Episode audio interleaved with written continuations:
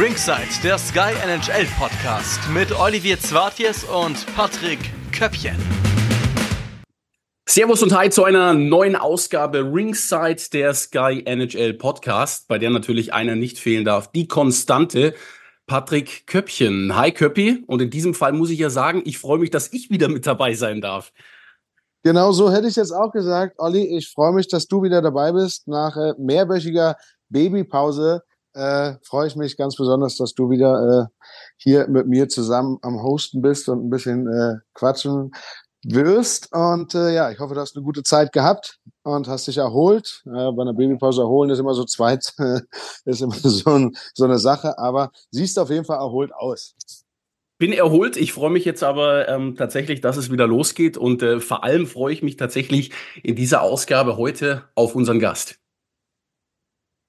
Ja, freue ich mich auch und ich glaube, da solltest du äh, gleich mal losschießen, wen wir denn äh, Feines hier äh, am Start haben. Ja, ich bin mir relativ äh, sicher, äh, dass ihr da draußen relativ äh, schnell wisst, von wem ich rede, denn unser heutiger Gast, der hat äh, das Eishockeyspielen beim EV Landshut gelernt und war dort bereits im zarten Alter von 17 Jahren Leistungsträger seines Teams in der DEL.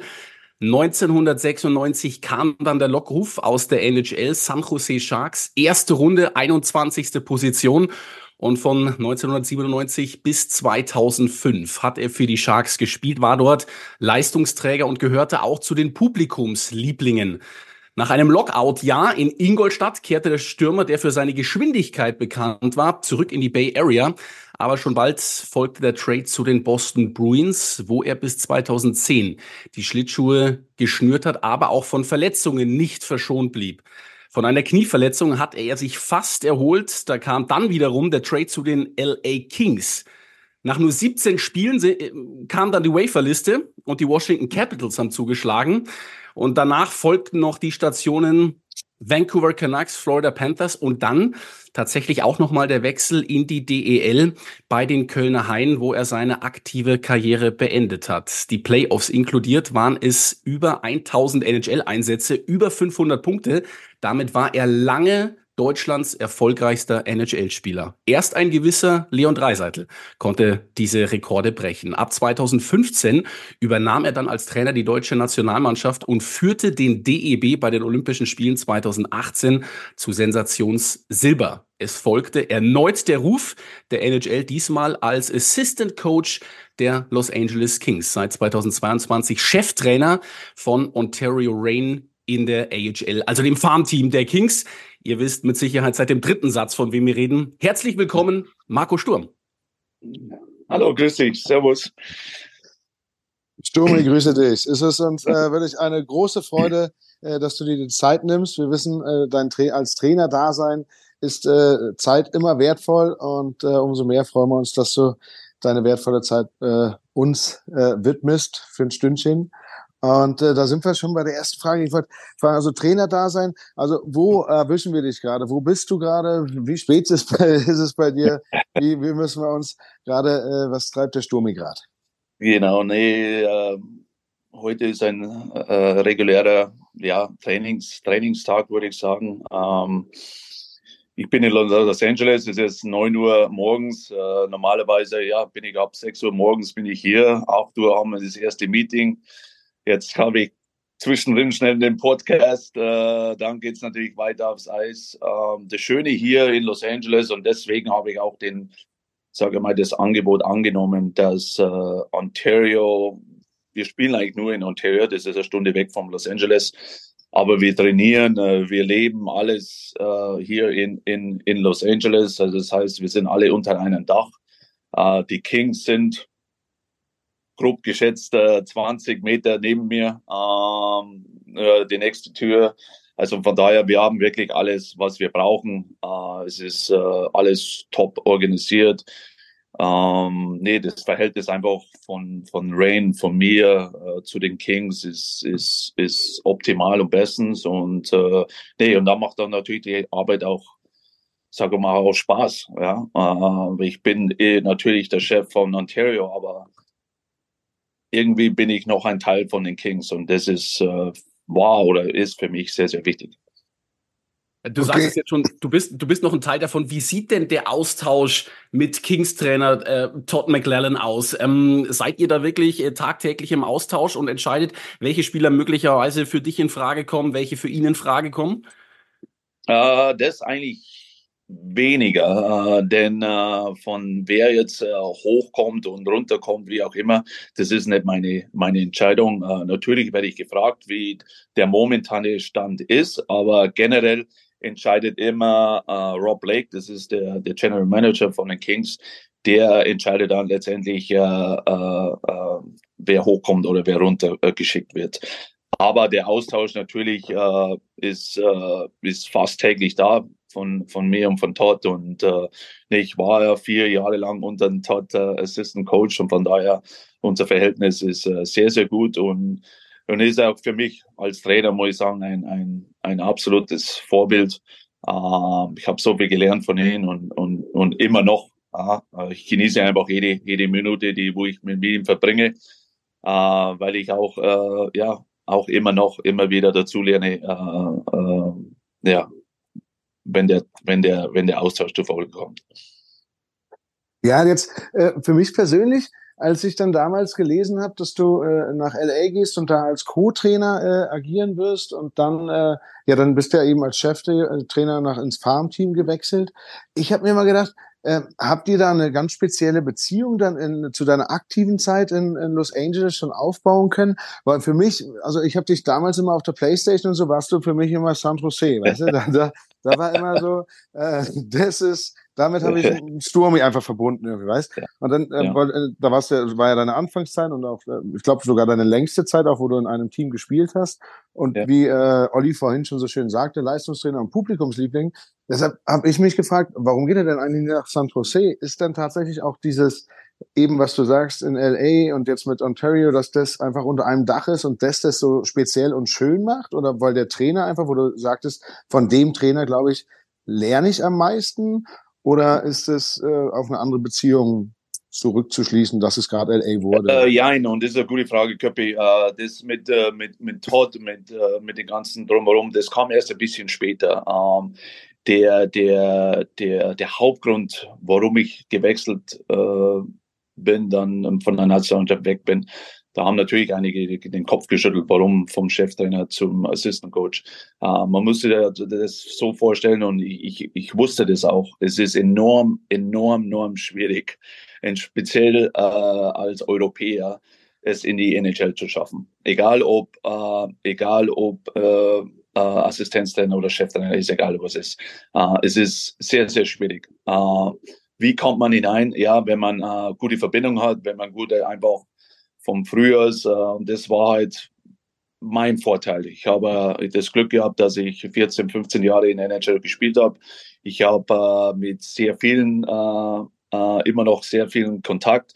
Und das heißt, ähm, Rob Blake war einer davon. Uh, Glenn Murray ist auch im Management, mit denen habe ich äh, gespielt. Also sie wussten einfach, was ich wie eine äh, Person bin, äh, was ich für einen Charakter habe. Und, und natürlich, Olympia war das Ausschlaggebende, sage mal. Ähm, äh, nach Olympia habe ich einige Anrufe aus der NHL bekommen und äh, für mich war einfach äh, LA das äh, Interessanteste. Wir wollen natürlich, wir wollen natürlich auch noch über Olympia später sprechen, bleiben aber jetzt erstmal in der NHL. Ähm, da ist ja dann auch die Frage, du hast es gerade angesprochen, ihr habt ähm, ja für, für, für, die, für die Zuschauer draußen sehr überraschend, ähm, aber äh, hoch verdient die, die, die äh, Silbermedaille gewonnen, hättet sogar äh, Gold holen können. Wie leicht war es denn dann für dich auch aus diesem DEB-Vertrag rauszukommen? Ich kann mir vorstellen, ähm, mit, mit der Arbeit, die du geleistet hast, ähm, haben die dich ja auch nicht äh, gerne abgegeben nach äh, Nordamerika. Olympia. Ja, das stimmt. Und ich habe auch kurz vor Olympia erst äh, meinen Vertrag auch verlängert. Deswegen, äh, nee, aber das, das zeigt einfach die, äh, das Verhältnis, das ich, ich persönlich äh, besonders mit Franz Reindl gehabt habe oder immer noch, äh, war einfach das Ausschlaggebende. Äh, wollte er mich gehen lassen? Nee, absolut nicht. Aber trotzdem hatte er ein Verständnis und äh, er weiß auch, er kommt ja vom, vom, vom Eishockey-Geschäft heraus, er weiß, wie, wie, wie, ähm, ja, wie schwierig das einfach ist und auch, er wusste auch, dass es ein Traum von mir war und auch immer noch ist und äh, deswegen äh, hat er auch gleich gesagt, äh, nee, wenn du das willst, dann, dann lasse ich dich gehen und deswegen bin ich auch heute noch den, den Franz äh, sehr, sehr dankbar. Ja, ich glaube auch, wie du vorhin schon angesprochen hast, dass es ohnehin unfassbar schwer ist, als Europäer da, als äh, Assistant oder eben als Chefcoach in die NHL zurückzukehren. Und wenn dann mal so eine Angebote dastehen, dann äh, kennen wir das äh, Geschäft ja alle ganz äh, gut, dass dann selten jemand Steine in den Weg gelegt werden und dann doch eigentlich äh, alles irgendwie fair geklärt werden kann. Und umso schöner, für dich und für, für uns natürlich als Deutsche auch, dass wir, dass wir dich da drüben haben. Und äh, ja, ich habe einen Artikel von, von dir gelesen. Also das, das Hauptziel ist ja dann schon auch irgendwann mal NHL äh, Head Coach zu sein. Ne? Weil ich habe äh, bei dir über dich gelesen, dass du auch mal sagtest, du bist jetzt nicht gekommen, um äh, 20 Jahre lang äh, ein Assistant-Trainer zu sein, was ja, wo viele sicherlich damit schon unfassbar glücklich werden äh, werden genau. und äh, einfach äh, das Laufen und da einfach das Bindeglied der, der, der, zu der Mannschaft sein. Aber du hast, du äh, lächst nach mehr. Du willst einfach die Jungs von ganz vorne an, anpeitschen, oder? So habe ich das verstanden. Dann ist das richtig, oder? Ähm, ja, genau, das ist richtig. Und äh, nee, äh, ich glaube, die Leute, die mich kennen, die, die wissen, äh, ich will immer mehr. Und so bin ich auch, äh, ich persönlich und auch im Trainergeschäft was ich gelernt habe äh, als Spieler, die Trainer, wo ich gehabt habe, äh, die, die spe speziell die jüngeren Trainer, die wo es dann am Anfang nicht geschafft haben, die waren einfach nicht noch nicht erfahren genug, noch äh, einfach noch zu unreif und den Fehler äh, wollte ich einfach nicht äh, oder will ich nicht machen. Also das heißt, äh, deswegen bin ich, ich fühle mich noch jung, ich lasse mir auch äh, genügend Zeit. Ähm, aber für mich entscheidend ist, dass ich, wenn wirklich äh, der Anruf kommt oder das Angebot kommt, dann, dann will ich äh, absolut bereit sein. Und, äh, und den Weg mache ich gerade, sage mal, mache ich da einfach durch.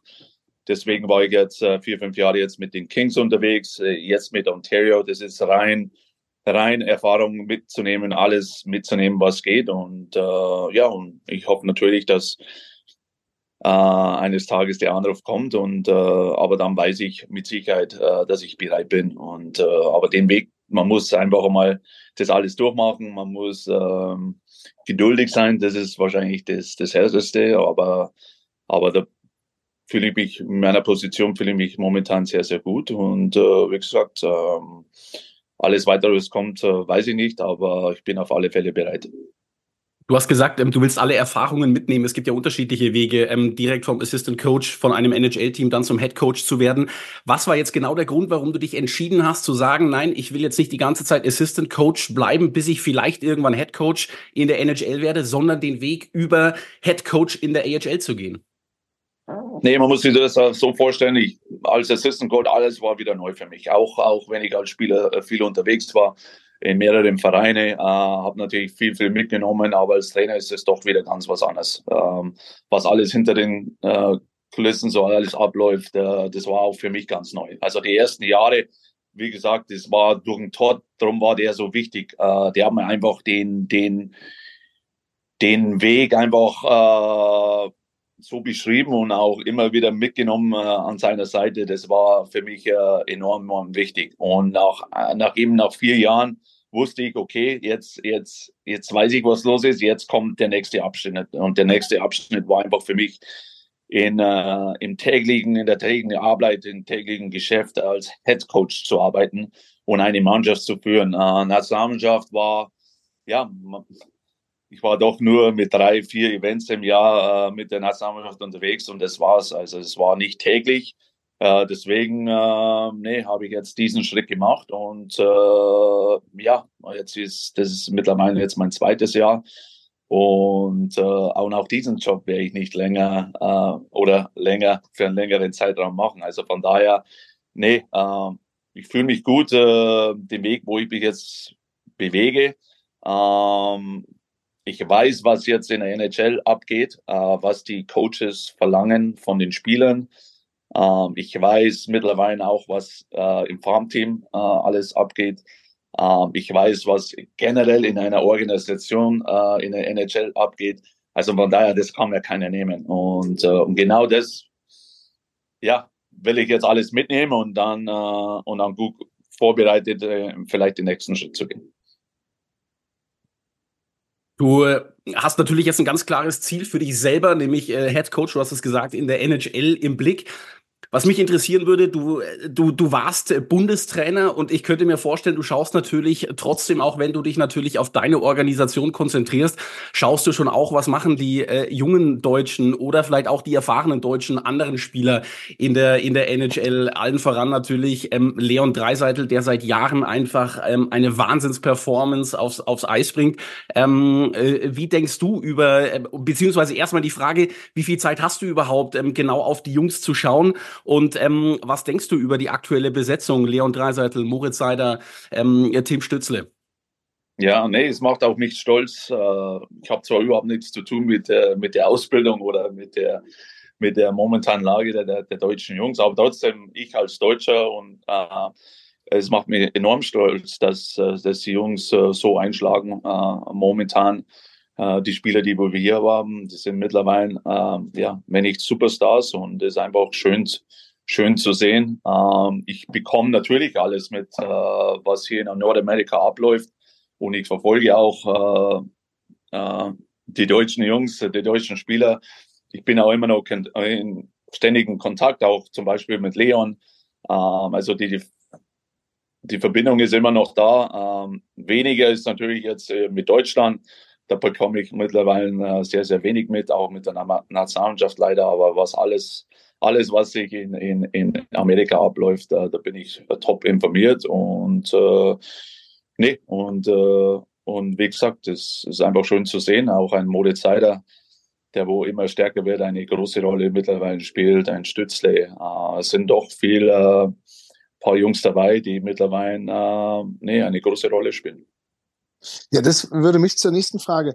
Ist es denn so, dass ich, also, äh, weiß nicht, ob Leon vielleicht immer noch sogar, aber also wenn ich jetzt äh, in, in einer Rolle, ich war es leider nie, ich versuche es mal irgendwie, mich da hinein zu versetzen, dass wenn ich jetzt in der NHL so meine ersten Schritte da mache und, und auch merke, ach Mensch, ich bin ja gar nicht so schlecht hier, klingelt denn dein Telefon mal von einem Stützler, einem Seider oder vom Leon, wenn es bei dem mal gar nicht, gerade nicht so geht? Ich meine, du, du bist äh, ja der erfolgreichste deutsche, äh, äh, naja, Nationalspieler natürlich auch, aber äh, Export von uns, also äh, rein Scorer-technisch und so. Und ich fand immer, ja, ein Sturm, den kann ich schon mal anrufen. Weißt auch gerade, wenn es mir im Kopf, was ja äh, heutzutage ja doch auch eine äußerst wichtige Rolle einnimmt, also neben den äh, äh, Fitness, dass man da auf einem extrem hohen Level sein muss, aber eben auch die Murmel, also, also das Mentale muss ja mittlerweile auch sehr stimmen. Und wenn man da ähm, ja jetzt als junger Bursche ja schon in so ein, sage ich jetzt mal, Haifischbecken reingeschmissen wird, wie es in Amerika ja doch sehr schnelllebig alles ist,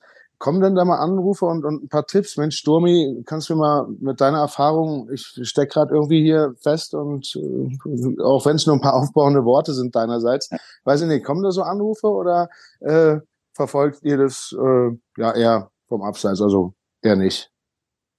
Ähm, äh, jein, also es kommen äh, natürlich ab und zu äh, Anrufe, aber eigentlich mehr oder weniger von Leuten äh, oder Spielern, die wo ich wo ich sehr gut kenne, ähm, der wo einfach ähm, ähm, der, der wo einfach die, der, der Kontakt immer noch sehr, sehr da ist. Ähm, von jetzt einfach ein Stützle oder sonst etwas, da kommt jetzt, äh, nee, da kommt jetzt kein Anruf. Ähm, okay. Hier war halt das Schöne, bei mir halt das Schöne, ich war mit Leon äh, eben mit der Nationalmannschaft äh, einige Jahre unterwegs und es waren eigentlich so seine Jahre, wo er sich erst so richtig entwickelt hat. Und da kommen natürlich dann so Gespräche heraus und, und, und vielleicht auch Tipps, die wo man vielleicht auch weitergeben kann. Aber, aber generell, äh, nee, ähm, ich sage mal eher äh, weniger, aber wenn ich jetzt, sage mal, wenn ich jetzt äh, äh in, in, in, im Sommer nach Landshut zurückkehre, ähm, im Sommer, dann, dann gibt es natürlich immer Gespräche mit, äh, mit, mit Spielern, mit jungen Spielern, die Fragen haben oder auch Eltern.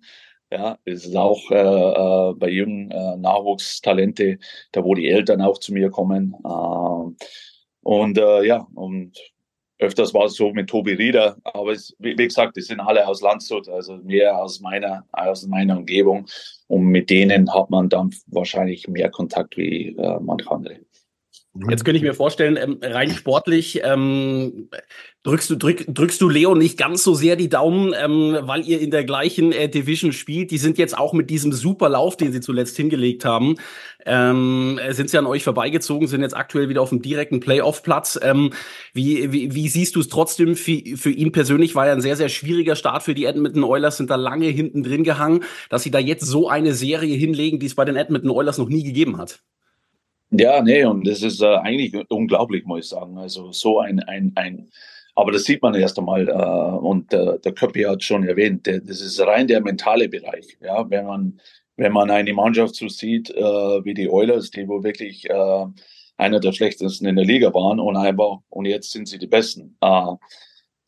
Es hat sich eigentlich nichts geändert. Ja, es hat einen neuen Trainer, aber der neue Trainer hat das System, hat nichts verändert. Und äh, es ist halt rein, rein vom, vom, vom, vom Kopf her, sage ich mal, hat sich äh, einiges getan, einiges getan und, und die Jungs spielen einfach jetzt mit mehr Selbstvertrauen. Dasselbe ist jetzt mit den Kings. Ja, wir haben ein unglaublich, wir waren wahrscheinlich einer der besten Mannschaften in der Liga. Und jetzt haben wir äh, zehn von zwölf Spielen verloren. Ähm, also es geht schnell. Es ist eine harte Liga. Ähm, ähm, es ist ein schnelles Auf und Ab, aber der, der mentale Bereich ist halt, äh, ist halt äh, enorm wichtig. Äh, man muss enorm stark sein, auch wenn es mal nicht so läuft, aber auch aus solchen Situationen, wie jetzt die Oilers gehabt haben, äh, in der schwierigen Anfangszeit, äh, leider dann auch mit einem Trainerwechsel, hat jemand gehen müssen, aber auch aus solchen Phasen und, und Spielen und und Wochen und Monaten lernt man. Und, äh, und das haben sie äh, ja momentan sehr gut hinbekommen. Wie ist es dann eigentlich, ähm, wenn du, wenn du, wenn du diese Situation verfolgst, da passiert etwas bei den Edmonton Oilers? Sind es dann Momente, wo du dir als Trainer denkst, oh, jetzt könnten dann irgendwann die, die, die Situation kommen, dass ein Trainer ähm, gesucht wird? Oder ähm, ist das für dich ähm, äh, jetzt nicht die Option, zu einem anderen Verein zu gehen und wartest du nur drauf, dass du die Chance bei den, bei den Kings bekommst? Wie kann man sich das vorstellen? Nee, jeder ist anders. Ähm, es gibt natürlich Trainer, die wo ähm, äh, immer, immer immer ja, versuchen, äh, die Namen irgendwie weiterzugeben äh, an verschiedenen Vereinen. Aber so, äh, so bin ich nicht. So bin ich nicht. Und deswegen, nee, ich fühle mich, wie gesagt, ich fühle mich sehr, sehr wohl hier. Wenn ein Anruf kommt, dann kommt er. Aber ich hoffe jetzt nicht jeden Tag, dass ich irgendwo einen neuen Job bekomme. Nee, absolut nicht. Ich mache meine Arbeit hier versuche das Beste daraus zu machen und äh, wenn was kommt, dann, äh, ja, wie gesagt, dann bin ich bereit. Ja, wir wollen, also wir wollen, ja, du bitte. Ja, nee, mir fällt dazu nur ein, ich, ich finde so eine Einstellung sehr schön, weil dann, äh, also sich überall aufdrängen und seinen Namen überall selber in die Runde reinschmeißen, das ist, äh, hat ja auch was so mit Anbietern zu tun, finde ich immer irgendwie so ein bisschen. Und ich finde das eher schöner, wenn man dann einfach abwartet und wenn dann der Anruf kommt, dann weiß man einfach, okay, die haben richtig Bock auf mich, bevor, also ohne das da irgendwas reingeschmissen, also dass man sich selber da so angeboten hat. Also ich finde das sehr viel schöner. Und da, das will ich, sage ich gerade so deshalb, weil ich eine kurze Überleitung dahin haben wollte. Weil beim Stomi ist das ja schon mal so gewesen. Das habe ich mir vorhin auch belesen. Das finde ich Wahnsinn. Ich weiß gar nicht, ob sowas überhaupt schon mal gewesen ist, dass ähm, bevor du gedraftet wurdest, also du wusstest, äh, war allen klar, du wirst ein Erstrunden-Draft. Und das San Jose hatte aber einen sehr frühen Pick, und zwar den zweiten sogar schon. Und die haben aufgrund, weil sie so Bock auf dich hatten, haben die mit Chicago, wenn ich da richtig äh, gelesen ja. habe, äh, haben die dann äh, einen Draft gemacht und dann an 21 sich setzen lassen praktisch, um dich als Ersten zu wählen zu können. Ist doch richtig, oder? Ja, nee, das war ein überraschender Trade äh, da an 21. Stelle und äh, aber ja, das war, die wollten mich unbedingt und äh, die wussten, äh, in der zweiten Runde bin ich wahrscheinlich weg und deswegen war es für mich natürlich umso, um, umso schöner. Und äh, nee, und das Gefühl, was sie mir nicht nur am Draft gegeben haben, das hatte ich meine sieben Jahre lang in San Jose. Und das war, deswegen war es auch für mich so, so schwierig zum Gehen irgendwie. Äh, war auch mein erster Trade. aber ich fühlte mich einfach äh, wie zu Hause. Ähm, und äh, deswegen, und das ist auch immer noch so. Ähm, wenn du sagst, äh, ja, da ist eine Verbindung, da ist immer noch eine Verbindung für mich in San Jose, weil eben vielleicht mein, meine erste Station war, äh, ich bin da gedraftet worden, aber es war auch für mich persönlich eine, eine super schöne Zeit. Inwieweit hat es dir auch geholfen? Ähm, man kommt aus Niederbayern, äh, wechselt in die Bay, Bay, Area. Du hast ja als 12-, 13-Jähriger schon gewusst, ähm, Eishockey kann ich vielleicht ein bisschen besser als viele andere. Die NHL ist mein Ziel. Und dann hat es bei dir sportlich ja auch relativ gut funktioniert. Also soweit ich es im Kopf habe, äh, direkt deine ersten drei Tore, die du für die Sharks in der NHL geschossen hast, waren alles Game Winner. Ähm, das hilft ja auch bei der Akklimatisierung da drüben, oder? Ja, das ist ein, ein, harter Kampf und das, äh, das ist der Unterschied, sage ich mal, mit äh, generell Europa und äh, oder Deutschland und Amerika. Man muss sich schon in, auch in Jungen, auch in Nachwuchs, man muss sich, ist ein heißer Kampf. Ja, man muss sich immer wieder durchsetzen. Äh, es wird dir nichts geschenkt und den, den Druck, ja, den wusste ich und aber am Ende des Tages äh, ist es so, wer kann am besten mit diesem Druck umgehen? Und äh, ja, und das war so ein bisschen auch, sage mal, meine Stärke.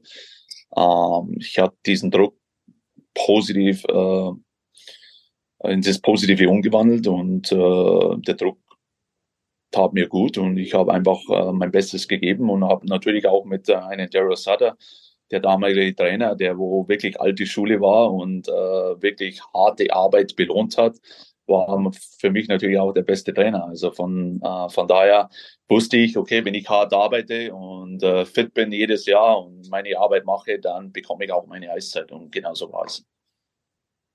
Ja, und das ist ja, wo du sagst, Druck, für den einen ist es Druck, da reinzukommen. Für dich als Nummer eins äh, Pick ist es ja eben der Druck, der, der Junge muss jetzt performen. Der muss jetzt bestätigen, dass wir ihn als erstes dort äh, gezogen haben. Und von daher ist das natürlich auch eine Riesenlast. Und das damals, das interessiert mich, war, war die NHL damals uns schon so weit voraus, dass die auch schon Mentaltrainer hatten? Oder ist das auch erst später in, in, in der NHL eingegangen? Also weil ich weiß, anfangs, wo ich hier in der DL angefangen habe, dann äh, hat man es eher immer noch belächelt. Und äh, als ich jetzt dann aufgehört habe, dann hat äh, tatsächlich doch eigentlich jede Mannschaft hat in irgendeiner Art und Weise einen, einen Mentaltrainer zur Seite, äh, den sie dir stellen, wenn man danach fragt, beziehungsweise ist er eh dann schon vor Ort, wenn man äh, ja irgendwelche Probleme mal hat oder sich einfach mal aussprechen möchte. Gab es das damals in der NHL schon? Nee, gab es auch nicht. Und äh, von, von, von der Zeit her, glaube ich, da waren wir so ziemlich, äh, ziemlich äh, ziemlich gleich. Also wenn ich sage jetzt von, von deiner Zeit äh, Deutschland mhm. und auch, ja, es war, es kannte keiner, ja, es kannte auch keiner eine Gehirnerschütterung sozusagen und man spielte am nächsten Tag wieder mit bisschen Kopfweh, äh, Kopfschmerzen und dann ging es wieder weiter. Also es war, es war einfach eine andere Zeit und äh, die waren, die waren, ja, die kann man heute nicht mehr, äh, sage mal, vergleichen, wenn man heute die neue Generation anschaut. Äh, es ist hauptsächlich, äh, hauptsächlich mental und äh, ein, ein, ein, ähm, ein Trainer, so wie ich zum Beispiel, äh, es ist nicht nur, äh, was, was, äh, was am Eis so alles passiert, äh, das heißt mit System und das und das, sondern das ist, kommt immer, immer, immer mehr außerhalb vom Eis. Das heißt, äh, ich bin teilweise, fühle mich als Psychologe, aber das ist halt äh, aber es gehört halt mittlerweile dazu, ja, wie man die, wie man die Mannschaft führt, wie man ähm, unterschiedliche Spieler eben, äh, wie die Verbindung ist mit, also das ist, es hat sich alles sehr, sehr viel verändert. Und äh, aber wie gesagt, das ist, ähm, das tat mir gut. Ähm, ich, das Schöne bei mir ist, ich, ich bekam die alte Schule mit und habe mit der neuen Generation aufgehört. Äh, als Trainer habe ich auch beides miterlebt ja, habe ein, ein, ein, ein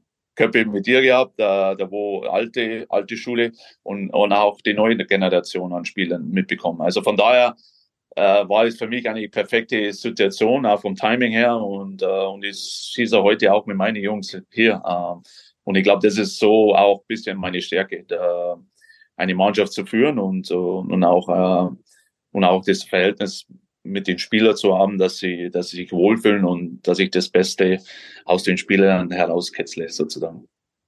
Wenn ich dich jetzt so höre, ähm, du sagst, du hast die, die alte Schule, du hast das Neue mitbekommen, noch als Spieler, aber jetzt natürlich auch als Trainer. Wir hatten ja vor zwei Wochen Jochen Hecht, äh, der eigentlich in einer ganz ähnlichen Zeit gespielt hat wie du. Und der hat auch ganz viel erzählt, wie das früher gewesen ist. Man hatte eben anders als heute auch keine äh, Köche, die sich um die, um die, ähm, um die Spieler kümmern. Die Spieler konnten auch außerhalb ähm, gefühlt etwas äh, mehr machen. Hat natürlich auch damit zu tun, dass es damals nicht äh, die Social Media Möglichkeiten gab, die Leute zu filmen und so weiter und so fort. Könntest du dich festlegen und sagen, irgendwie, du findest die neue Zeit besser oder die alte Zeit besser? Oder haben beide Zeiten irgendwie ihre Vor- und Nachteile? Ja, ich glaube, das Vor- und Nachteile gibt es immer wieder. Natürlich finde ich persönlich die alte Zeit äh, am schönsten. Ähm, Social Media war natürlich äh, äh ist ein großer ist ein Grund, aber generell ich finde, wir hatten mehr Spaß irgendwie an, an, an, an, an, an, am Sport, an den Spielen, an, an Eishockey. Ähm, wir waren äh, natürlich viel, sehr viel unterwegs. Das gehört ja auch dazu. Wir hatten unseren Spaß, aber wenn, wenn wir in der Eishalle waren und wenn im Training oder im Spiel, dann, dann ging, äh, dann ging die Post ab und äh, und einfach der Zusammenhalt äh, eben am Eis und außer dem Eis war, war viel viel enger, viel besser wie wahrscheinlich jetzt in der in der neuen Generation und äh, das ist einfach so sind so Momente, Zeiten, die, äh, die vermisse ich doch und äh, von meinen Spielern auch hier. Äh, aber sie kennen es auch nicht anders. Also von daher ist es äh, sehr, sehr schwierig. Ja, das, das habe ich auch immer wieder hier mitbekommen, dass, äh, wenn wir jetzt über alte und neue Zeit so ein bisschen reden, dass äh, früher war es ja gang und gäbe, dass man nach dem Training ich weiß nicht wirklich, wie es in der NHL war, aber also in der DL war es zumindest so, dass man nach, nach dem Training sind da sind bestimmt zehn, zwölf Jungs immer zusammen zum Essen gegangen oder irgendwie sowas. Und das kriegst du heutzutage, also wenn ich mal mit den Jungs rede, die jetzt noch aktiv spielen, das funktioniert ja gar nicht mehr. Also da, wenn da mal zwei oder drei zusammen was essen gehen, dann ist das schon viel. Andere laufen äh, oder die meisten gehen einfach nach Hause oder oder ich meine, alles gut und schön, ne, wenn man, wenn man Familie daheim hat, das soll ja auch alles so sein.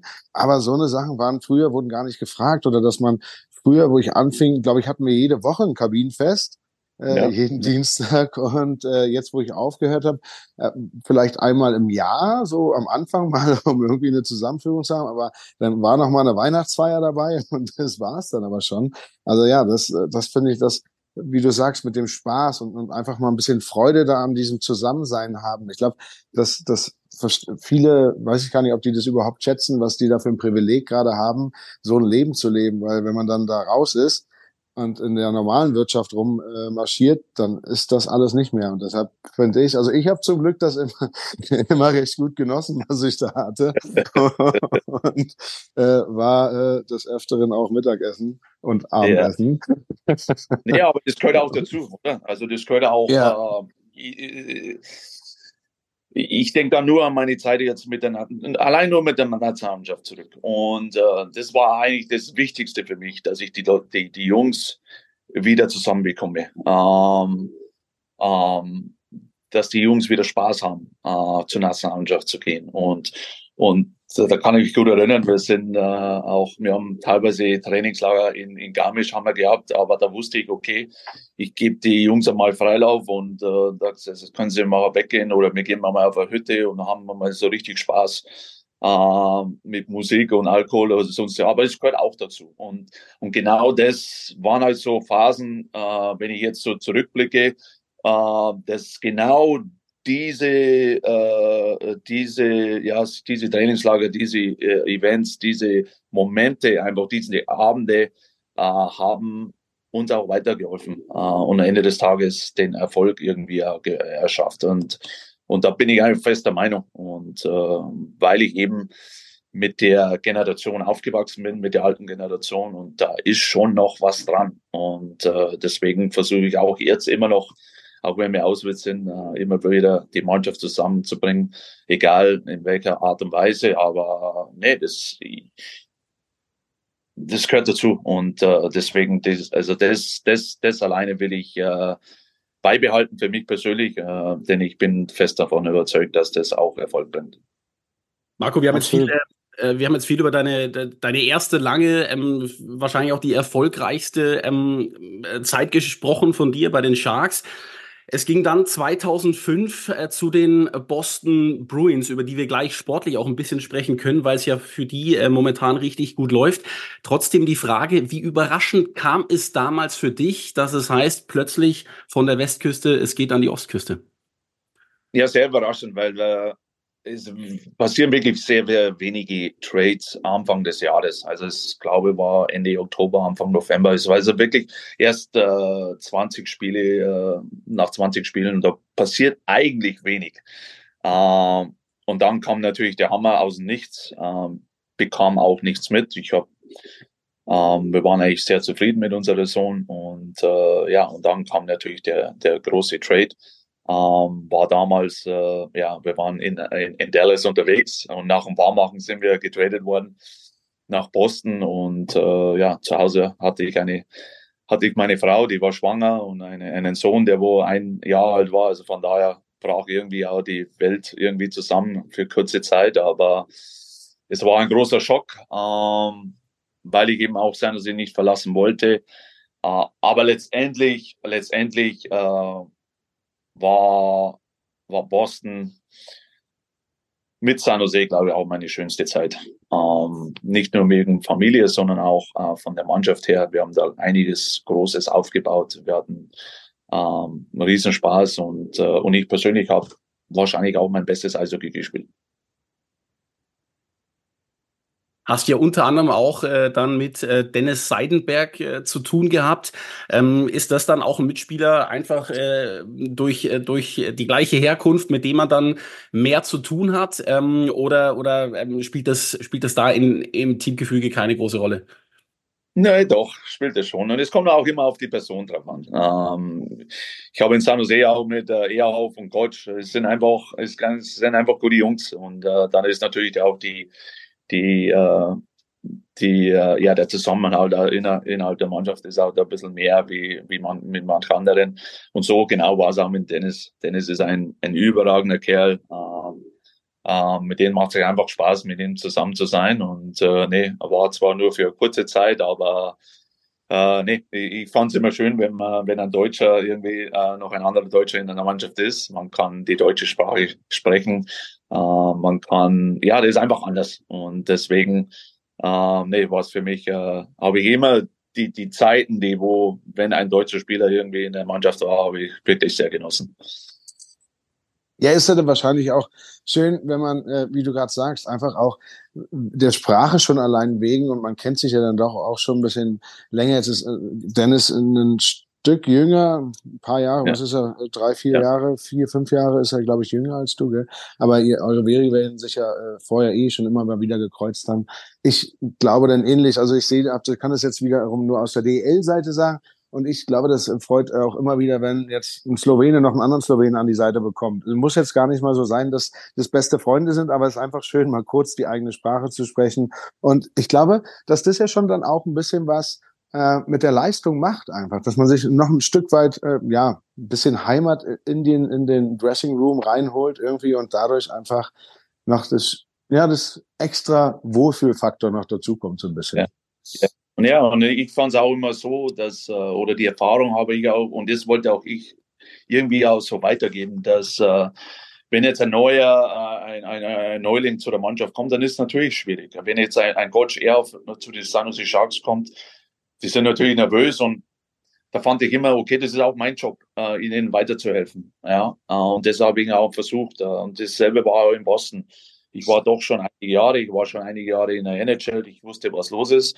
Und dann kommt ein so einer wie, wie Dennis, äh, den will ich natürlich auch weiterhelfen. Und das, und das war eben auch das Schöne irgendwie, äh, wenn man dann auch von, wie, wie gesagt, von der, dieselbe Sprache spricht, vom selben Land kommt, dann macht es auch noch mehr Spaß. Aber das, nee, das wollte ich einfach so und äh, weil ich wusste, äh, als junger Spieler, wenn man äh, in eine Mannschaft kommt, es ist alles nicht einfach und, äh, und da wollte ich eben auch immer wieder weiterhelfen, egal am Eis oder außerhalb des Eises. In der Saison 2010, 2011 hattest du dann ähm, noch mit einer Knieverletzung zu tun, warst quasi wieder in der Aufbauphase und dann kam der, der erneute Trade ähm, wieder zurück an die Westküste zu den LA Kings. Oder in dem Jahr haben dann die Boston Bruins den Stanley Cup gewonnen. Ähm, ist es dann etwas, wo man sich denkt, Mist, ohne die Verletzung, wenn ich weitergespielt hätte, wäre da geblieben, dann hätte ich jetzt in meiner Vita vielleicht auch Lord Stanley stehen oder macht man sich über sowas gar keinen Kopf? Ähm, ja, äh, mit Sicherheit äh, kam der Gedanke mal hoch. Äh, mit Sicherheit. Ähm, es war nicht nur ein, ähm, ein Kreuzbandriss, sondern es, es, kam auch noch der zweite dazu, kurz vor LA.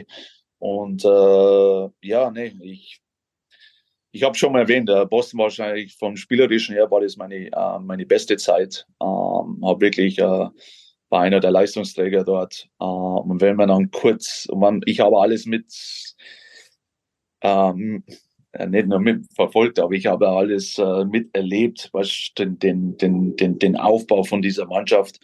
Und wenn man dann kurz vor Schluss, so ungefähr kurz vor Gewinn des Stanley Cups dann, dann eben dann wegkommt, dann war es auch, äh, ja, war es auch nicht für mich ganz einfach. Äh, äh, alleine das äh, und natürlich zwei Kreuzbandrisse. Also es war eine mentale Herausforderung. Äh, was, wo ich mich glaube, wenn ich jetzt so nachdenke, irgendwie auch nie erholt habe. Und äh, deswegen kamen auch die, die, die vielen äh, Wechsel am Schluss. Äh, und deswegen kam auch nach Köln.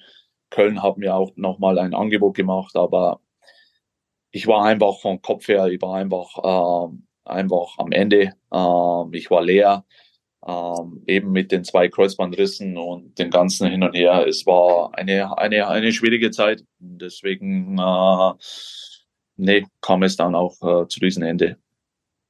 Gibt es noch Verbindungen nach äh, Boston? Ähm, ich habe es eben gesagt, man kann ja da momentan auch über die sportliche Situation sprechen. Die sind ja auch wieder sehr, sehr erfolgreich. Ähm, Im letzten Jahr President's Trophy-Sieger geworden mit einer Torhüterkombination, die äh, überragend gut war. Dann sind sie zwar in den Playoffs früh raus, aber jetzt auch in dieser Saison ähm, sind sie ja wieder ganz vorne mit dabei. Hast du da ähm, zur Organisation noch Kontakt? Ja, schon. Äh, zwar wird auch immer weniger, weil eben auch ähm, ja, gewisse Spiele auch weg sind. Also so zum Beispiel wie äh, Patrice Bergeron war einer meiner besten, meiner, mein bester Kumpel. Ähm, der hat jetzt auch letztes Jahr aufgehört und äh, da wird es natürlich immer weniger, aber trotzdem, nee, es ist, äh, ich verfolge äh, die Boston Bruins äh, ähm, sehr gerne und auch viel, weil auch äh, das Schöne ist, äh, der, der, der, der, der, das System und auch den Stil, den wo wir damals eben angefangen haben zu spielen, den spielen sie heute noch, weil er einfach immer noch erfolgreich ist. Und das ist für mich und das ist genau der der der der der Stil, äh, den ich in die Nationalmannschaft hineingebracht habe. Das ist auch bisschen der Stil, den wo ich jetzt äh, mit meinen Jungs hier mache. Also von daher ist, äh, äh, äh wenn man wenn man einen äh, Trainer Markus Sturm verfolgt, der ist, der wo sich auskennt, der kann schon ein bisschen äh, das Boston Bruins System heraussehen, ja. Okay, also können wir uns dann darauf gefasst machen, also wenn wir uns damit näher beschäftigen, werden wir in der Zukunft immer mehr die Handschrift eines Marco Stoms erkennen. Äh, da muss ich mich dann als, äh, oder Olivier müssen uns da mal ein bisschen dann äh, konzentrieren, weil dann äh, können wir das vielleicht ganz genau erkennen und äh, können da unsere Expertise reinschmeißen, ohne dass es jemand weiß. Da freue ich mich jetzt schon. Da müssen wir mal ein bisschen dranbleiben. Da. Ja, aber ich habe. Nee, hab, das, das, das, an, an, Trainer. Jeder Trainer ist anders, jeder, jeder Trainer hat eine Philosophie und, äh, und ich, ich versuche natürlich als, als Spieler oder die Trainer, wo ich habe, die Vereine, egal wo ich war, äh, man versucht da immer wieder das, das Beste heraus zum, zum, zum finden. Und äh, für mich war, ja, nee, für mich war einfach äh, die, die als Spieler die Zeit im Boss war einfach äh, rein vom Spielerischen, vom System her, das wahrscheinlich das Beste.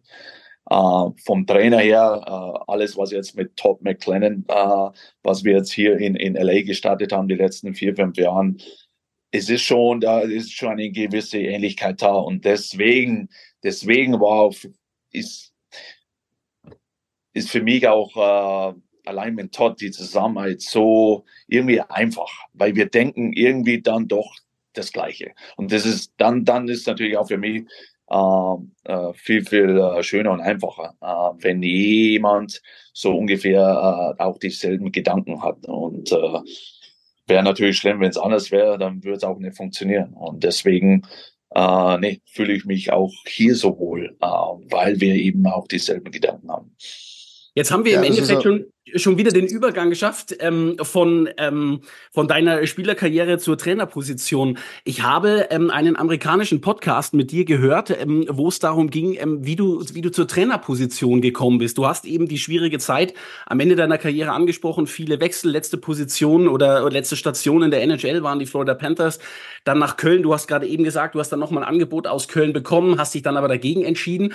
Und wenn ich das in dem amerikanischen Podcast richtig verstanden habe, haben dich tatsächlich deine Kids in Florida dazu gebracht, mit aufs Eis zu gehen? Hat dich das dann tatsächlich dazu ähm, bewegt, zu sagen, ey, ähm, wenn ich jetzt eh schon immer mit dem Eisstadion bin, dann äh, kann ich doch auch Trainer werden? Oder wie, wie bist du auf die Idee gekommen nach deiner aktiven Karriere, so, jetzt möchte ich weitermachen als Coach? Ja, das war wirklich so. Und äh, ich habe ich hab immer gesagt, ich bin kein Trainer. Immer. Äh, rein vom, von meiner Art. Äh, nee, war ich keiner. Äh, auf jeden Fall war war dann Schluss und ich hatte einfach Zeit und wollte einfach und habe auch die, die Zeit genossen mit meiner, meiner Familie. Äh, beide Kinder, äh, mein Sohn und meine Tochter spielten in Florida eben äh, für die Junior Panthers und äh, mein Sohn war dann damals derjenige, du Papa, komm mal da mit. Okay, dann bin ich aufs Eis gegangen und dann auf einmal habe ich die, die kleine Mannschaft übernommen und dann ging es mehr und mehr und mehr. Ähm, dann habe ich auch äh, andere Mannschaften übernommen und auf einmal war ich drin und äh, aber auch im jungen Bereich, auch im Nachwuchsbereich, ähm, ich wusste, okay, ähm, da ist mehr. Und, äh, und das Feedback, was ich auch bekommen habe, äh, auch von ehemaligen äh, Spielern, die wo ich als Co-Trainer dabei gehabt habe und sonst irgendwas, sie haben gesagt, okay, ähm, da ist mehr drin. Und äh, ähm, Trainer wollte ich dann doch noch nicht werden. Ich habe mich damals auch mit äh, Franz Reidel getroffen oder auch angerufen, äh, wollte eigentlich mehr oder weniger die, die, die Verbindung von den deutschen Nationalspielern, die wohnen in Amerika äh, eben waren, unterwegs waren.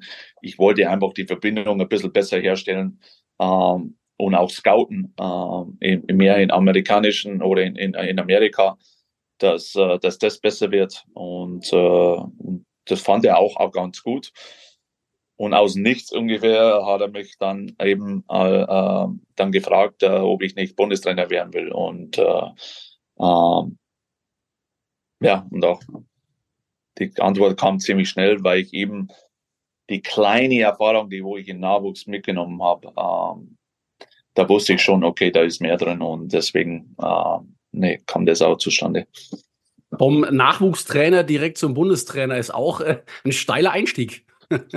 absolut, nee, absolut. Äh, das Schöne war, äh, nee, das Schöne war, ähm, oder das Gute war, dass ich schon äh, eben die Erfahrung als Spieler so mitgenommen habe, ähm, was auch für mich wichtig war, dass ich äh, das, das, das, das richtige Umfeld auch habe. Äh, es ist immer noch wichtig äh, als Trainer. Man muss die richtigen Leute um dich haben.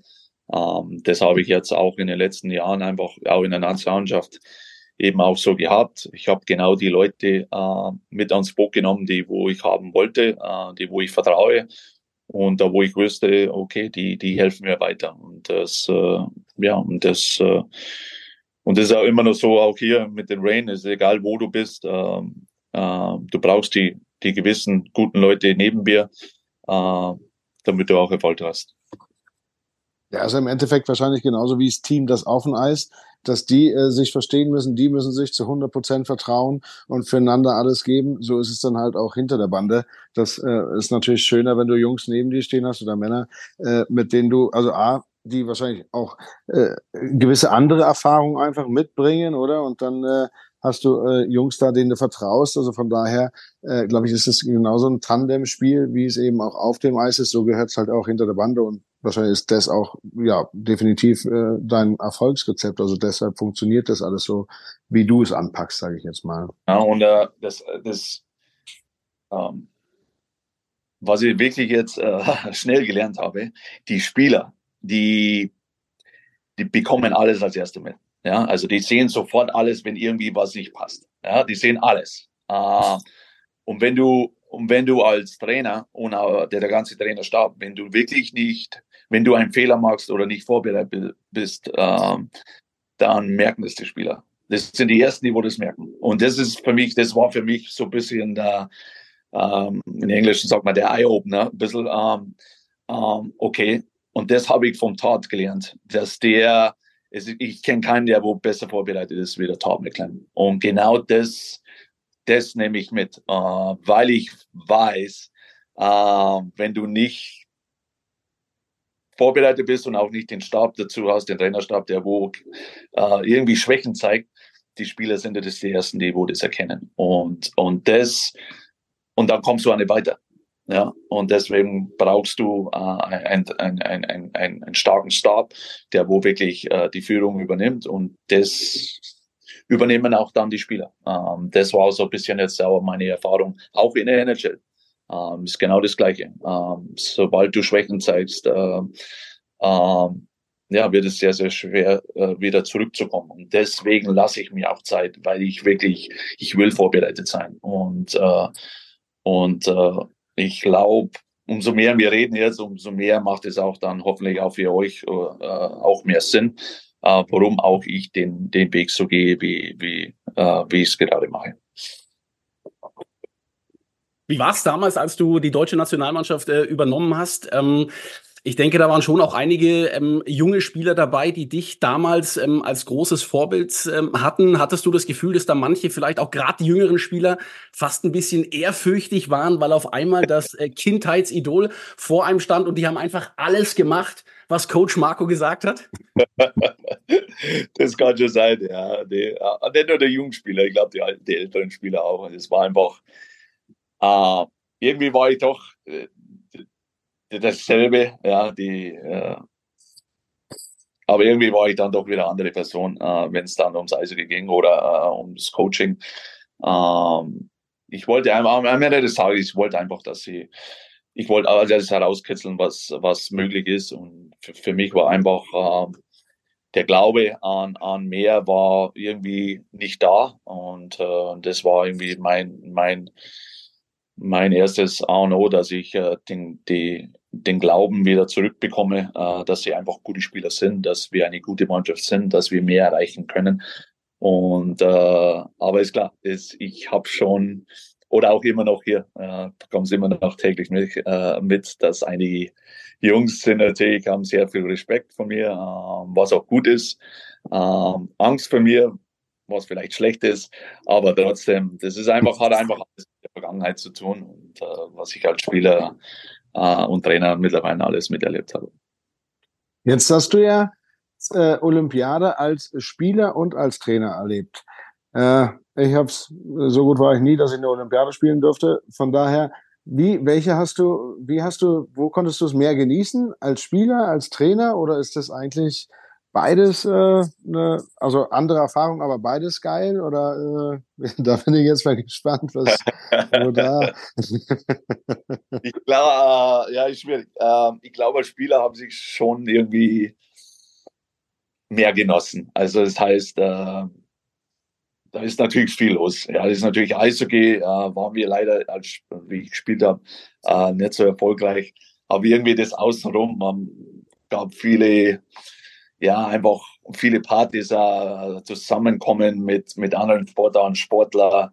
Ähm, da war einfach immer wieder, immer wieder was los. Äh, das Deutsche Haus, man, ähm, ich fand, da war ich mehr, ja, sage ich mal, unterwegs, wie, wie jetzt äh, ich als Trainer war. Ähm, ähm, habe es anders genossen, was auch sehr schön war. Ähm, aber es ist einfach anders. Ja, ich kann es, es ist wirklich äh, schwierig zum, zum Erklären, aber äh, beides ist schön. Ähm, als Spieler habe ich, hatte ich wahrscheinlich mehr Spaß äh, wie als Trainer. Äh, Trainer war ich mehr fokussiert, würde ich sagen, wie jetzt als Spieler, aber, aber beides ist ein absoluter Wahnsinn, wenn man einmal Olympiade dabei ist. Du hast gesagt, ähm, Ja, du, Köppi. Ja, ich, ich, ich, kann's, ich, ich wollte nur kurz noch anhängen. Ich kann es mir gerade so vorstellen, weil als Trainer, klar, musste er dann auch äh, dir weiterhin Gedanken über den nächsten Gegner machen und solche Geschichten und ein bisschen vorbereiten. Was heißt ein bisschen? Du sagst, du willst nie unvorbereitet, also wirst du definitiv sehr viel vorbereitet haben für den nächsten Gegner eben. Und als Spieler ist es ja dann doch so, hey Mensch, komm, lassen wir uns heute treiben und morgen wird Stomi uns schon sagen, was wir zu tun haben, dann machen wir das und dann ist das schon okay. Aber jetzt äh, Nee, und das, das, ist halt das Schöne beim Spieler, oder? Das ist eigentlich, ja, absolut. so soll es aber auch sein. So soll es auch wirklich auch sein. Man, äh, man kann sich natürlich ärgern über das Spiel oder sonst irgendwas, aber weißt du was? Gläschen Wein oder ein, ein, ein, paar Bierchen und dann am nächsten Tag, es geht wieder weiter. Es geht wieder weiter. Ähm, bereitet sich wieder vor und dann versucht wieder, es beginnt wieder ein neuer Tag. Als Trainer ist das dann doch ein bisschen anders. Also wir bereiten uns am nächsten Tag äh, ja, wir reden immer noch über das, äh, äh, über das Spiel von, von, vom Vorabend. Man äh, bereitet dann sich wieder auf neues. Also der, der Tag ist einfach länger. Und als Spieler kann man, finde ich, ein bisschen schneller abschalten, was auch okay ist. Als Trainer ist es ein anderer Job. Äh, deswegen, äh, nee, deswegen auch vielleicht äh, war es einfach eine, total andere Erfahrung, äh, Spieler wie als Trainer. Marco, du hast gesagt, ähm, du musstest bei den Spielern den, den, den, den Glauben implementieren, dass sie, dass sie, dass sie an ihre Stärken denken. Ähm, jetzt muss man ja im Nachhinein sagen, wird der ein oder andere sagen, ja, wenn Deutschland Olympia Silber geholt hat, dann muss da wahrscheinlich relativ viel glücklich gelaufen sein.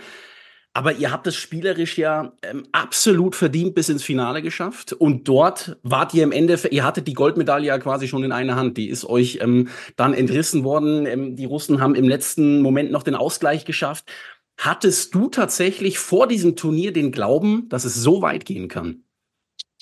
Nee, hatte ich nicht. Überhaupt nicht. Überhaupt nicht. Ähm, es wusste ja nicht keiner, was ein bisschen so auf uns zukommt.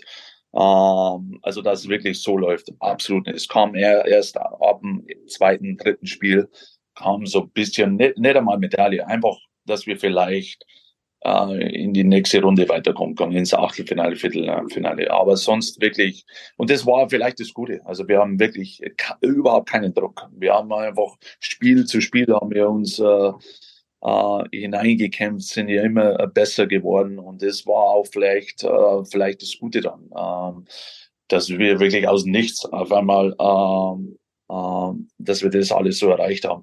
Der Glaube und, und nochmal, der, der, der, der, der, der, der, das kam alles, alles schon Jahre vorher. Also die ganze Arbeit an, an, an, an, an, an, an den ganzen spielerischen, an den ganzen äh, mentalen Bereich, das, das haben wir durch Jahre durch Garmisch zum Beispiel hört sich zwar komisch an oder lustig an, aber das, das gehörte auch dazu. Ja, das ganze Spielerische, äh, die Heim-WM, äh, die, die WM in Russland, Viertelfinale, da wo wir uns alle versteckt haben. Und dann Jahr drauf sind wir immer besser geworden, immer freier geworden. Uh, und das war jahrelange Vorbereitung. Also das ist irgendwie nicht jetzt von heute auf morgen passiert, sondern die Olympiasilbermedaille hat vier Jahre vorher genau bei meinem Amstead hat es angefangen. Und, äh, und glücklicherweise äh, haben wir unser Beste also bei Olympia gespielt, äh, mit Abstand. Und, äh, aber das war vier Jahre harte Arbeit. Und das, und das, glaube ich, wissen nicht viele, aber ich weiß es und auch meine Spieler wissen es. Ähm, das ging nicht von heute auf morgen, sondern es war jahrelange harte Arbeit. Und ihr habt damit sehr, sehr viel fürs deutsche Eishockey getan. Ich kann mich erinnern, viele Leute, die sich in meinem Freundeskreis überhaupt nicht für Eishockey interessiert haben, die dann tatsächlich morgens um 5 Uhr aufgestanden sind, weil sie äh, die Spiele von der deutschen Nationalmannschaft sehen wollten. Ähm, eine, ähm ich übrigens auch. ich bin auch, und ich bin damals selten für Eishockeyspiele aufgestanden, aber da, dafür habe ich mir sogar auch einen Wecker gestellt. Also das war schon äh, was sehr Besonderes. Ich hatte wirklich Gänsehaut. Also es hat, war ein großer Moment auch für mich, äh, das äh, zu beobachten und euch äh, da die Daumen zu halten. Also ich bin selten äh, bei einem Spiel hoch und runter gerannt, schon gar nicht zu so einer Uhrzeit vorm Fernseher und äh, also es war schon wirklich Gänsehaut und ja, vielen lieben Dank dafür nochmal für diese Momente. Es war wirklich Sensationell. Ja. Ja, diesem Dank muss ich mich auch abschließen und um dieses Thema dann zuzumachen, um noch kurz auf das All-Star-Game ähm, zu sprechen zu kommen, die Frage, wie fühlt es sich ähm, in dem Moment oder vielleicht auch heute an? Habt ihr damals Silber gewonnen oder Gold verloren? gewonnen.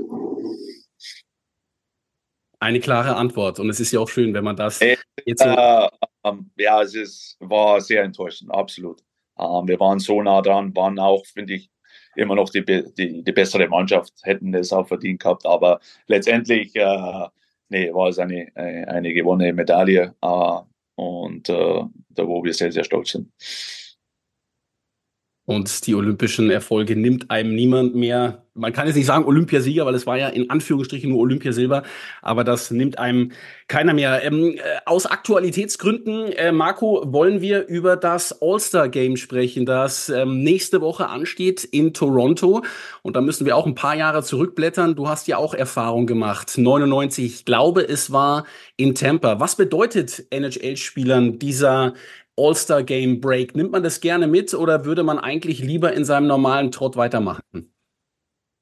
Kommt drauf an. Es gibt mit Sicherheit Spieler, die wo sagen, ah, ich bin jetzt schon zum zehnten Mal dabei. Äh, Wäre natürlich schön, wenn ich irgendwo äh, an eine an einen Strand liege und mich gut erholen kann. Äh, aber generell doch äh, finde ich schon, dass die dass äh, dass die Spieler einfach äh, stolz und auch motiviert sind, äh, zu einem All-Star-Spiel zu, zu fahren. Ähm, die Liga, denke ich, macht schon einen guten Job, einfach immer auch irgendwie was Neues da reinzubringen, an, egal an, an, an die ganzen Skill-Events oder an, an, an ein Spiel oder drei gegen drei oder auch mit, mit Geld. Ja, der Gewinner gewinnt äh, momentan ja äh, mittlerweile schon eine Million oder so. Also das ist, äh, da machen sie eigentlich schon einen guten Job, äh, dass sie, dass sie einfach äh, äh, ja, dass sie einfach die Spieler äh, gerne zu einem All-Star Day kommen, All-Star Game kommen. Und äh, nee, ich bin auch wieder gespannt, was äh, dieses Jahr neu ist in, in, in Toronto, aber, aber generell ist doch, denke ich schon, ist, ist ein, ein, ein großes Highlight. Ja, da da bin ich ich bin, vielleicht bin ich da auch, äh, schaue ich nicht oft genug oder was, keine Ahnung, aber ich fand es wie, wo, zu deiner Zeit, All-Star Game war doch Eastern gegen Western Conference, da wurden die besten Spieler gewählt oder, oder gepickt und die ja. haben einfach ein normales Spiel gegeneinander gespielt, oder? Und mittlerweile, ja. ich weiß gar nicht, wie viel, wie viel Teams gibt's jetzt, wie viel Dreier-Teams oder Sechser-Teams? Also da muss ich sagen, da habe ich, da blicke ich nicht ganz so durch in diesem System und ähm, mag sein, dass es ein bisschen attraktiver ist, wenn da drei gegen drei gespielt hat, also dass einfach mehr passiert und more entertaining ist. Aber ich fand es, für mich war das schön, wenn der Osten gegen den Westen gespielt hat, die besten Spieler standen da rum ja. und dann hat ja. man ein schönes Eishockeyspiel gesehen. Also auch da war, wurde es ja nicht immer äh, super ernst genommen, wie man halt so ein äh, äh All-Star-Game äh, ja, zelebriert, da waren, da waren technische Finessen dabei, da war viel Show dabei trotzdem. Aber das taugte mir tatsächlich immer ein bisschen mehr, wenn, wenn das so war, als wenn man jetzt da 14 Teams da äh, rumrasen. Also wenn das so ist, ich weiß nicht, Olli, vielleicht kannst du mir. Nee, hast ja recht. Äh, ab und zu weiß ich selber nicht, was überhaupt los ist. Und ich bin, äh, ich lebe und bin äh. Deswegen ist es immer ganz lustig. Äh, äh jetzt gehen sie schon langsam wieder zurück in die alten Zeiten. Ja, also es waren wirklich Jahre dabei, da wo alles äh, viel zu viel war äh, oder viel viel Neues dabei war, wo eigentlich das Alte besser war. Äh, äh, deswegen gehen sie schon langsam wieder zurück zu den alten Zeiten. Ähm, ja, sie wollten einfach was anderes machen. Ähm, und von daher, äh, nee, bin ja absolut deiner Meinung. Äh, das, aber das sind wir wieder alte Schule, ja. Das, das ist die Generation halt irgendwie. Ne? Äh, deswegen, wenn du, wenn du jetzt meine, meine jungen Spieler hier fragst, die sagen natürlich, oh, das ist das Beste überhaupt. Der hat die, die ganzen Skills und das Scheiben äh, hochflippen und das und das und das. Äh, das ist natürlich das Geilste überhaupt. Und äh, aber äh, nee, ich bin, äh, bin da ein bisschen deiner Meinung und äh, äh, denke, so wie es früher war, Osten, Westen, war es für mich auch äh, das Schönste und Interessanteste. Ja, du bist ja tatsächlich äh, in dem Jahr bei der Skills Competition und zwar ähm, Fastest Skater äh, bist du Zweiter geworden, ich glaube hinter Peter Bondra. Und ich habe auch mal nachgeschaut, ich glaube, in dem Jahr, als du dabei warst, haben tatsächlich die Nordamerican All-Stars gegen die, gegen den Rest der Welt gespielt. Und dann ähm, spielst du mit Jungs wie Peter Forsberg in einer Reihe. Du hast ja selber auch ein Tor geschossen. Ist das dann für dich, wenn du Leistungsträger bei den San Jose Sharks bist, trotzdem nochmal eine andere Liga, wenn du plötzlich wie äh, mit Namen wie Peter Forsberg in einer Reihe spielst und mit denen Tore schießt? Ja, es war unglaublich. Weil ich einfach noch ein junger Spieler war. Und wenn du dann die Spieler äh, auch schon alleine in der Kabine neben dir stehen und neben dir sitzen und mit denen du äh, dich auch unterhältst. Also das war eine unglaubliche äh, äh, Erfahrung, die ich da gemacht habe. Ähm, ähm, nee, das sind einfach Spieler, da wo ich heute noch gern zurückblicke, äh, so wie Forsberg, Sakic, das sind einfach so die alten Klassiker, die einfach hartes Eishockey gespielt haben. Ähm, ähm, körperlich und auch spielerisch. Und deswegen, nee, ähm, war es ein Wochenende, das so ich nie vergessen werde. Und, und auch zufälligerweise waren meine Eltern äh, auch äh, zufälligerweise in Amerika und die waren dann auch dabei. Also von daher, nee, war das, äh, war das wirklich äh, nee, optimal und, äh, und wirklich eine schöne Zeit. Ja, rundum eine äh, gelungene Sache, würde ich dann sagen. Ne? Hört sich auf jeden Fall danach an. Schön. Ja. Und rundum gelungene Sache, finde ich, war auch dieser äh, Podcast. Ich, ähm, und ich glaube, ich spreche dafür uns beide, Köppi. Wir könnten noch Stunden mit dir sprechen, Marco. Ähm, wir wissen allerdings, dass du jetzt gleich ähm, aufs Eis musst. Äh, deine Mannschaft wartet auf dich. Deshalb äh, wollen wir ähm, dich äh, oder deine Zeit nicht länger in Anspruch nehmen, auch wenn wir das sehr gerne tun würden. Vor allem aber müssen wir uns äh, bei dir bedanken, dass du dir die Zeit genommen hast. Ähm, vielen, vielen Dank ähm, für diese Einblicke, die du uns gegeben hast. Ja, nee, auch. Worten, diesen Worten kann ich mich nur anschließen. Ja, äh. Domi, vielen lieben Dank, dass äh, du dir die Zeit nimmst und ich hoffe, aber wenn du sagst, du bist um sechs aufgestanden, dann wirst du ja wahrscheinlich trotz allem wahnsinnig gut vorbereitet jetzt aufs Eis gehen können. und ja, vielen lieben Dank für die Einblicke und freue mich, äh, wenn wir uns mal wieder sehen. Und äh, dir noch für den Rest der Saison ganz, ganz viel Erfolg. Und äh, ich werde auf jeden Fall äh, es weiter verfolgen, wie du da weitermachst. Vielen Dank dafür. Nee, danke auch euch beiden. Uh ich kann es immer erwähnen. Ich mache das wirklich sehr, sehr gerne und ich bin auch, äh, das gehört auch dazu. Nicht nur das Spielerische und wenn wir jetzt mit der Nationalmannschaft und äh, Silbermedaille und das und die ganzen drum, aber das Ganze drumherum, äh, die ganzen die Medien, den ganzen Push, wie das als ihr das verfolgt und auch immer wieder berichtet, das tut unseren Eishockey auch sehr, sehr gut. Äh, das vergisst man manchmal und deswegen macht weiter so. Äh, vielen Dank und äh, ja, hoffentlich bis bald. Marco, danke. Alles Gute für die Saison bei Ontario, Rain. Und wir bedanken uns natürlich auch bei den Zuhörern. Schön, dass ihr mit dabei seid, dabei gewesen seid. Ringside gibt's dann in 14 Tagen wieder. Und äh, also, wenn ihr dabei sein wollt, in zwei Wochen wieder, Köppi und Olli. Bis dahin. Ciao, ciao.